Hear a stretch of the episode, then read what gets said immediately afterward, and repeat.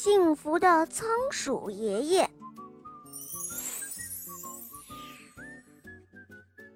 仓鼠爷爷为镇上的人们送信已经五十年了，他马上就要退休了。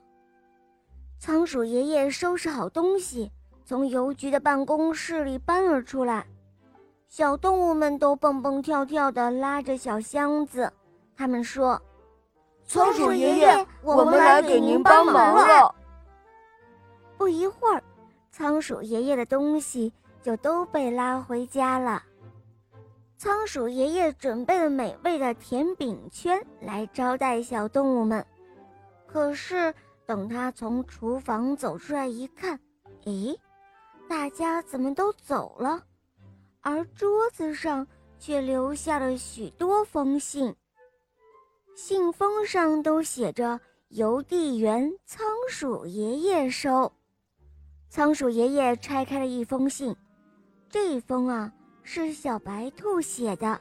小白兔说：“去年的冬天，我在小树林里迷了路，多亏了您把我带回家的，您还记得吗？”